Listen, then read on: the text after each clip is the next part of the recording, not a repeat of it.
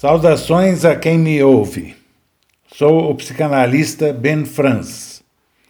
O tema do meu comentário de hoje é a terceira idade, isolamento social e saúde mental.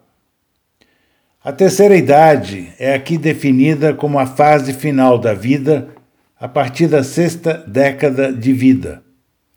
O isolamento social é definido como fenômeno da não convivência social ou da convivência social pouco intensa de indivíduos entre si. A saúde mental é definida como o estado de bem-estar mental desprovido, o quanto possível, da angústia existencial que se instala nas pessoas quando padecem de carências físicas ou mentais, reais ou imaginárias. O envelhecimento biológico, comum a todos nós, inicia-se na concepção e termina com a morte. É um processo dinâmico e progressivo, no qual ocorrem modificações morfológicas, funcionais, bioquímicas e psicológicas, que determinam a perda da capacidade de adaptação ao meio ambiente social. Cada pessoa tem um papel ativo no seu próprio envelhecimento, na medida em que exerce o livre-arbítrio que o Criador do universo lhe delegou para a condução planejada de sua vida.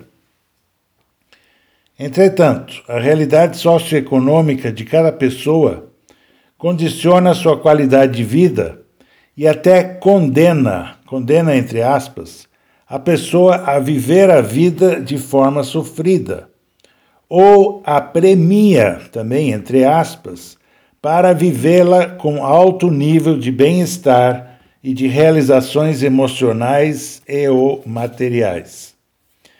A humanidade está permanentemente evoluindo, porque o desenvolvimento tecnológico é um fenômeno constante e nos obriga à permanente adaptação que se torna mais difícil à medida que envelhecemos. Por exemplo, meu pai, que faleceu em 2018, aos 96 anos, chegou a ser usuário de computadores, mas não se tornou um usuário de aparelhos celulares. A sua adaptação tecnológica já não ocorria nos anos finais de vida. Na cronologia da vida, quando atingimos a terceira idade, ocorre a alteração da rotina da vivência cotidiana. Uma grande parcela da população se aposenta e tem, provavelmente, uma queda de rendimentos econômicos, com alteração na maneira como vive cada dia. Inicia-se então o processo de isolamento social. O núcleo familiar já não é o original.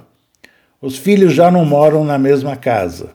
A tendência é haver uma convivência esporádica com os filhos e os netos e bastante tempo livre em comparação a quando se estava na ativa. Em algum momento, a pessoa idosa poderá enviuvar e talvez já não poderá viver novas associações afetivas.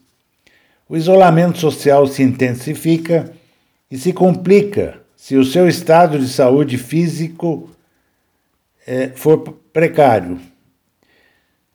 A pergunta que se apresenta é: o que devemos fazer para que o envelhecimento e o isolamento social não comprometam a nossa saúde mental? A resposta se resume a uma palavra: adaptação. A partir da consciência da sua condição mental, física, social e econômica, Cada pessoa precisa traçar um plano ocupacional. Como ocupar as 16 horas úteis de cada dia? Quais atividades físicas, intelectuais ou recreativas a condição individual de saúde da pessoa permite praticar? Além disso, a pessoa idosa precisa socializar efetivamente com pessoas reais Amigos virtuais não são reais para efeito de socialização, constituindo um paliativo de último recurso. É preciso associar-se o quanto mais possível for a familiares, a grupos de pessoas, para, por exemplo, participar de jogos de tabuleiro ou rodadas de carteado, comparecer a shows musicais e eventos culturais, visitar museus, assistir a palestras, fazer viagens, participar de grupo de canto coral, que eu recomendo muito, pintar quadros, dançar, fazer exercícios físicos regularmente. No mínimo, caminhar diariamente fazer terapia psicanalítica. Enfim, não desperdiçar nenhuma oportunidade de estar na companhia de outras pessoas para não sucumbir ao isolamento social e poder descarregar as emoções negativas. Também é preciso manter a mente ocupada. Para tanto, ler ou escrever, fazer palavras cruzadas, assistir a filmes e documentários. Finalmente, mas não menos importante, é preciso alimentar-se bem e moderar ou eliminar o consumo de bebidas alcoólicas ou agentes entorpecentes ou viciantes. Como recomendação final, viver cada dia plenamente e fazer de conta que a morte não existe. Então não precisará se preocupar com o que a respectiva crença religiosa apontar como sendo o destino espiritual.